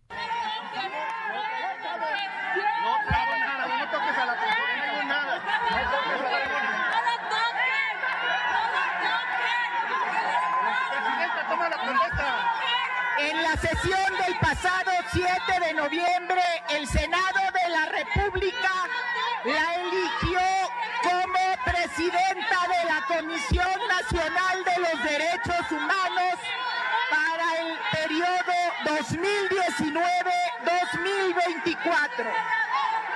En consecuencia, le pregunto, ¿protesta guardar y hacer guardar la constitución política de los Estados mexicanos, las leyes que de ella emanen y desempeñar leal y patrióticamente el cargo que se le ha conferido de presidenta de la Comisión Nacional de los Derechos Humanos, mirando en todo por el bien y la prosperidad de la Unión. Si así no lo hiciere, que la nación se lo. Así protestaba ayer Rosario Piedra Ibarra ante el Senado de la República. A unos metros, a dos metros de ella, había jaloneos, incluso senadores en el piso, una titular aplaudida por un partido que ve su llegada como una victoria política. Uno de los senadores que estaba literalmente en el suelo, en el piso, el senador Gustavo Madero, a quien le agradezco mucho estos minutos. Senador, ¿cómo estás? Buenas tardes. Pues estoy magullado Estoy magullado en cuerpo y estoy magullado en el alma. Y la que más duele es la magullada del alma. ¿Por qué en el alma, senador? Pues la tristeza de lo que está pasando en México. Lo que pasó ayer no fue un incidente aislado, es todo un plan del gobierno federal y de Morena de cooptar a los órganos autónomos, de debilitarlos, de poner a puro incondicional y de, concentrar el poder en una sola voz, en un solo hombre y que no tenga ningún tipo de contrapesos. Y esto es, en mi experiencia, en lo que he constatado, vivido, sufrido y leído, pues una pésima receta para un país, para una sociedad. Concentrar y darle todo el poder a un solo hombre es eh, una garantía de un de una crisis profunda de su democracia y una crisis profunda de su crecimiento institucional, ciudadano, de la pluralidad, de las libertades. Hoy lo que estamos viendo es que el presidente desde el púlpito solo reconoce a los de su eh, partido, a su punto de vista, a los demás nos descalifica como si fuéramos enemigos de México, como conservadores y, por eso se reúne solo con puro incondicional. Mm. Este esta negación de la pluralidad, de la diversidad, de la legitimidad de los que pensamos diferente, déjame decirte lo que en las redes sociales que está circulando el videito he recibido una una respuesta que me, me alienta mucho. Me dice, yo sí me siento representado, yo me, me veo como usted ahí aplastado por una mayoría de Morena, una mayoría aplastante que se deja ir contra cualquiera que piense distinto, cualquiera que quiera protestar o proponer algo diferente, es eh, arrollado y así me siento yo, me dice mucha gente en las redes sociales y por eso yo me siento representado, se está volviendo un trending topic. Es, es la tendencia número 5 en México, hashtag Madero me representa a propósito de este jaloneo. Terminaste en el piso ayer, senador. Salió por eso, salió por eso. Mire, yo me subí, ya, ya después de todos los fracasados intentos de que Monreal nos había dicho, no hombre, está bueno, vamos a reponer la, tercera votación, vamos a hacer una cuarta, porque la tercera aunque la cantaron que ya había ganado, pues le faltaba eh, la mayoría calificada, dos terceras partes de los votos presentes, de 116 senadores presentes no eran, no le alcanzaba, entonces aceptó que se iba a repetir la tercera votación. Pero le fue midiendo el agua a los camotes y en el transcurso del día temió que no le alcanzaran y no pudiera sacar a Rosario Piedra y Barra y que se regresara a comisiones. Y entonces fue cuando valoró el costo-beneficio. ¿Qué es más costoso? ¿Tragarme este sapo y que quede ella? ¿O el costo de que pierda y que entonces se regrese a comisiones? Y entonces tomó la decisión de prefiero romper mi palabra y quedar mal y entonces es tomarle la protesta en este ambiente de cuestionamiento de legalidad y legitimidad y ahí fue donde nos manifestamos los, pacíficamente, todos estamos allí expresándonos. Eh, yo me subí arriba con una pancarta, había puros senadores y senadoras de Morena arriba, no había ninguno del PAN, era yo el único. Y me dicen, ¿qué haces arriba? Pues yo estaba protestando, yo estaba tratando de expresar con una pancarta y me la arrebataron por la espalda. Mis compañeros me pasaron desde abajo otra pancarta y me la volvieron a arrebatar y ya sin pancarta de todas maneras me sintieron una amenaza con no sé qué y se me dejaron ir en un montón y me tumbaron al suelo. Te tumbaron. Han dicho incluso algunos senadores de Morena y en redes sociales, simpatizantes del partido, que tú te subiste a provocar. Sí, hombre, pues sí. Es una forma de tergiversar, de distraer, de generar una visión para ver cómo componen un, desaguisado de esta naturaleza. Las imágenes hablan más que mil palabras y yo estaba con las manos ahí levantadas, este, yo no traía nada, no traía nada para amenazar ni para golpear, y se me echaron encima y me, arrollaron, ¿verdad? Por eso la gente se siente identificada. Derribado terminó Gustavo Madero en el piso y la escena, la estampa va a acompañar a Rosario Piedra Ibarra porque mientras eso ocurría ella sonreía y tomaba ella tan, y tomaba tan campante, ¿verdad? Sí, como disfrutando el, el, y luego otra cosa que la pinta de cuerpo entero es que la flamante presidenta de la Comisión Nacional de los Derechos Humanos le dicen, oigan, y ustedes, este, a ver, platíquenos qué, qué, piensa de los periodistas asesinados. Y se pone a echar peste de los gobiernos anteriores y le corrige el, periodista y le dice, oiga, no, yo estoy hablando de los periodistas asesinados en este durante este sexenio y se sorprende ella. Pregunta si hay periodistas. Y dice, Oye, ¿hay periodistas asesinados en este sexenio? Ay, güey pues de ese manera, de ese tamaño es lo obnubilado que está ella con este gobierno que no conoce ninguna de las críticas ninguno de los de, los problemas que está viendo aquí y lo ve como si fuera rosa. Eh, pues se la retrata de cuerpo entero. Yo vamos a presentar amparos, vamos a presentar controversias, vamos a hacer todo lo posible. Este, vamos a dar hasta la última batalla. Yo creo que esto no se puede quedar así porque forma parte de este proyecto del presidente y de Morena de concentrar todo el poder y debilitar, cooptar o anular los órganos autónomos. Y esto no se vale porque son patrimonio de todos los mexicanos. En el camino, senador Gustavo, seguimos platicando. Gracias.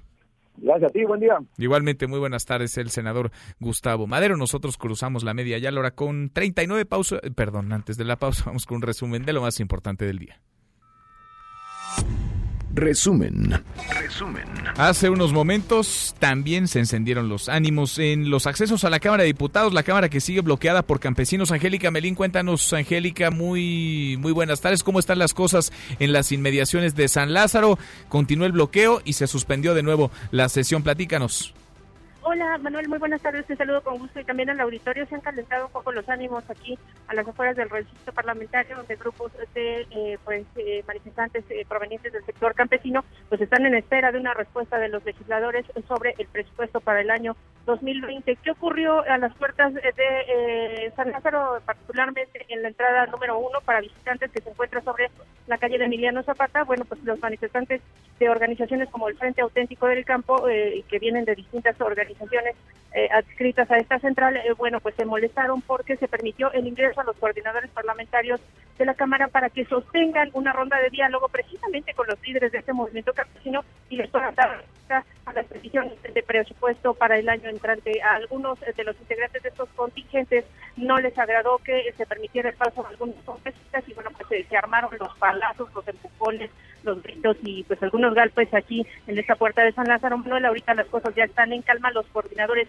sí pasaron al recinto parlamentario, tienen una reunión privada con eh, los líderes campesinos y aquí a las afueras pues las personas que están plantadas desde el pasado lunes pues ya muy impacientes por lo que pueda pasar con el presupuesto Manuel eh, se calentaron por unos momentos una persona incluso recibió un palazo en la cabeza pues esto porque ya ya eh, los ánimos aquí están muy caldeados y bueno pues hay algunos campesinos que piden que nadie pasara a la cámara y como se permitió el ingreso de los líderes parlamentarios bueno pues ahí ahí se armó esta gresca que bueno pues ya ya no pasó a mayores ya los eh, en calma en estos momentos. Seguiremos aquí pendientes de la respuesta que les puedan dar los diputados a estas organizaciones que piden recursos para el año entrante. Manuel. Pendientes, calientitos, muy calientitos los ánimos. Gracias, Angélica. A ti, hasta luego. Hasta muy pronto, buenas tardes.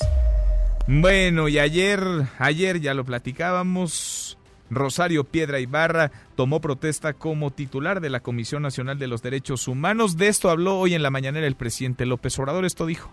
Estoy muy satisfecho con lo que se resolvió en el Senado de darle el nombramiento a Rosario Piedra Ibarra, que no les gusta a los del PAN, pues ellos quisieran que continuaran los que han estado en la Comisión de Derechos Humanos, que se han dedicado a solapar violaciones de derechos humanos. Es bueno y que se opongan y que protesten, son oposición. Nosotros cuando estábamos en la oposición protestábamos, bueno, las palabras del presidente López Obrador, él está feliz, feliz, feliz de que Rosario Piedra Ibarra sea la titular de la Comisión Nacional de los Derechos Humanos. Sobre el tema, hay una primera queja ya en la CNDH en contra de Rosario Piedra Ibarra. La Asociación Civil Periodistas Desplazados de México presentó el reclamo luego de que ayer, apenas unos minutos después de tomar el cargo, la nueva titular desconoció el asesinato de periodistas en nuestro país durante este año. ¿No me crees? Escúchela.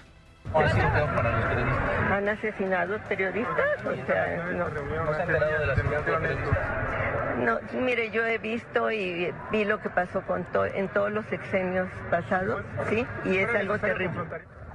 Bueno, pregunta Rosario Piedra Ibar, la que llegará a defender los derechos humanos de todos, incluidos, claros, lo de los periodistas, Ciano no ha asesinado a periodistas en nuestro país este 2019? Pues sí, mire, han asesinado a 13 y en prácticamente todos los casos hay impunidad.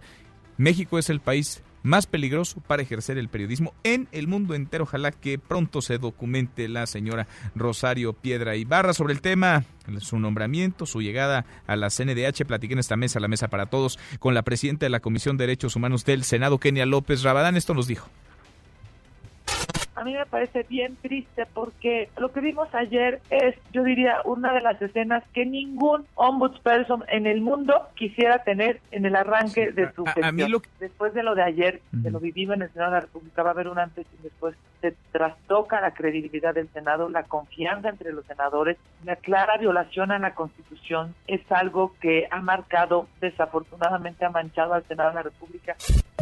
Bueno, y la jefa de gobierno de la Ciudad de México, Claudia Sheinbaum, nombró huésped distinguido de la capital del país. Evo Morales dedicó el reconocimiento a los defensores de la democracia en Bolivia. La secretaria de Energía, Rocío Nale, aseguró que Pemex no va a pagar el rescate si están extorsionando a petróleos mexicanos de 565 bitcoins, equivalente a 5 millones de dólares, que piden los hackers por liberar las computadoras que se encuentran afectadas por un virus. Hasta aquí el resumen con lo más importante del día.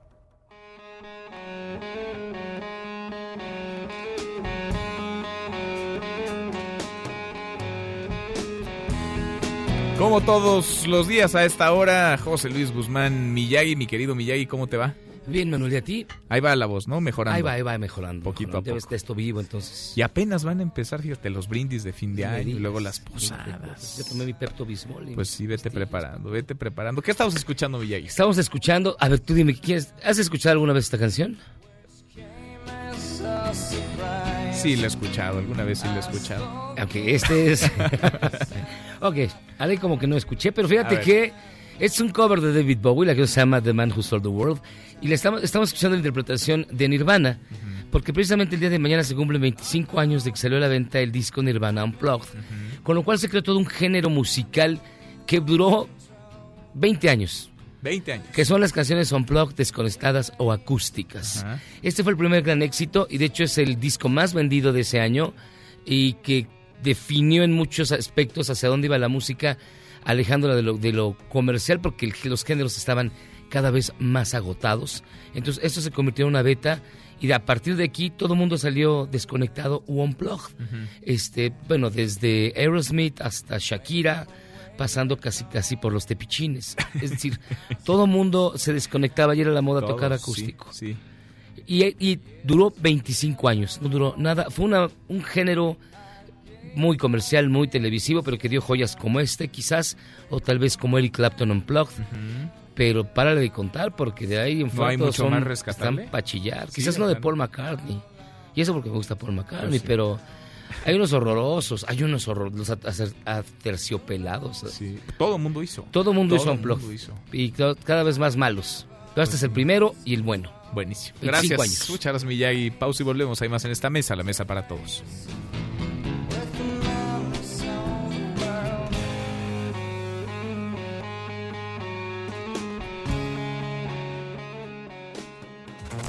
Infórmate también vía Twitter, arroba M. López San Martín. Llámanos, teléfono en cabina 5166-1025. Este podcast lo escuchas en exclusiva por Himalaya. La llegada de Disney Plus a Estados Unidos quedó empañada ya que a unas horas de su lanzamiento el servicio se bloqueó. Los directivos de la cadena de streaming declararon que no esperaban que la demanda fuera tan alta. Only on Disney Plus. León Krause en Mesa para Todos. León, querido León Krause, qué gusto saludarte. ¿Cómo estás? Hola Manuel, ¿cómo estás? ¿Le llegó la hora o empieza a llegarle la hora a Donald Trump? Arrancaron estas audiencias en torno a la investigación, la posible destitución del presidente de Estados Unidos, Donald Trump. ¿Cómo ves las cosas, León? Pues le ha llegado la hora de que se eh, exhiba todo lo que hizo en eh, Ucrania para perjudicar directamente a un eh, eh, oponente político y de esa manera eh, se exhiba lo que es evidentemente una conspiración completamente fuera de lugar, incorrecta, que en cualquier otra circunstancia podría merecer sin duda su remoción del, eh, del cargo. Eso, eso va a ocurrir ahora. Donald Trump no va a ir a ningún lugar. Eh, este, estas audiencias van a proceder. Seguramente los demócratas van a enviar el asunto al Senado y en el Senado va a morir. Pero quizá lo que importa, Manuel, es que el, la, gente, eh, la opinión pública estadounidense sepa lo que a partir de hoy comenzará a conocer. Los tiempos en la Cámara de Representantes, León, donde hay que decirlo, pues es mayoría el Partido Demócrata. ¿Cómo están? Es decir, ¿qué tanto pueden alargar este tema para pegarlo lo más posible a lo electoral y que tenga una incidencia, por lo menos en la opinión pública en torno a la figura del presidente? Yo creo que la apuesta es la contraria. Yo creo que la apuesta es terminar lo más rápido posible. Los demócratas deben seguramente saber que eh, el, ah, su intento por remover a Donald Trump, por más justificado que, que sea, no va a ir a ningún lugar. Y me parece que lo, eh, lo más inteligente eh, desde el punto de vista político electoral es que esto termine pronto, que quede ya, digamos, on the record, ya establecido el hecho de que los republicanos, a pesar de la evidencia, van a proteger a, a Donald Trump y que el año que viene sea parte de la discusión, pero que no sea el centro de la discusión el, el proceso de, de destitución. Además, a varios de los senadores demócratas pues no les conviene que esto se alargue porque eso los alejaría de, de la campaña. Eh, por lo menos tres, cuatro de ellos, y quizá me falta por ahí alguno, pues son senadores demócratas y quieren ser candidatos presidenciales, necesitan su tiempo, no necesitan estar metidos en el Senado en el juicio de Donald Trump en los primeros digamos, cuatro, cinco, seis meses del año que viene. Creo que puede terminar relativamente rápido. Entonces esto lo va a sortear Trump, pero ¿qué tan imborrable será la mancha que pueda dejar todo este proceso de impeachment, León? Bueno, es que cuando uno escucha la evidencia, pues es impresionante, vaya, ¿no? Es decir, esto hace que Watergate sea un juego de niños. Eh, Lo que pasa es que estamos en una época eh, de, de, absoluta y profunda indecencia y desfachatez en la política, punto, y en la política estadounidense, pues eh, con mucha mayor razón, el Partido Republicano está entregado a Donald Trump. Eh, hay medios de comunicación que van a intentar vender esta evidencia como una conspiración en contra de Trump. No lo es. Donald Trump eh, cometió estos actos y estos actos merecerían su destitución. La pregunta es, ¿cómo van a reaccionar los votantes independientes, los votantes más moderados que votaron por Trump la vez pasada? ¿Cómo le afectará al presidente de Estados Unidos? Esa es la gran pregunta, es eh, lo que está en el centro de la apuesta demócrata y para uh, pues responder esa pregunta necesitamos que, que, transcurran estas audiencias y todo el proceso. Por lo pronto lo de hoy fue un escándalo. Oye, yo pago por ver las reacciones de Donald Trump conforme esto vaya caminando. Donald Trump que no se guarda nada, querido León, un abrazo y gracias como siempre. Gracias a ti, un abrazo fuerte. Muy buenas tardes, es León Krause, nosotros llámenos, nos vamos, revisamos lo último en la información. En tiempo real, universal. Organizaciones campesinas se enfrentan a golpes afuera de San Lázaro. El Heraldo de México. México no reconoce a Janine Áñez como presidenta interina en Bolivia. Milenio. Pemex no pagará hackers, dice la secretaria Rocío Nale. MBS Noticias. En Bolivia se vivió el golpe más artero y nefasto de la historia, dice Evo Morales. Con esto llegamos al final. Gracias, muchas gracias por habernos acompañado a lo largo de estas dos horas. Soy Manuel López San Martín, se quedan con Nicolás Roma y Radio Marca. Claro, nos vemos al rato, 8 de la noche. Noticias República MX por ADN 40 y aquí nos encontramos en esta mesa, la mesa para todos. Mañana, como todos los días, pásela muy bien, ya casi es viernes. MBS Noticias presentó Mesa para Todos con Manuel López San Martín. Un espacio donde todos tienen un lugar. Este podcast lo escuchas en exclusiva por Himalaya. Si aún no lo haces, descarga la app para que no te pierdas ningún capítulo. Himalaya.com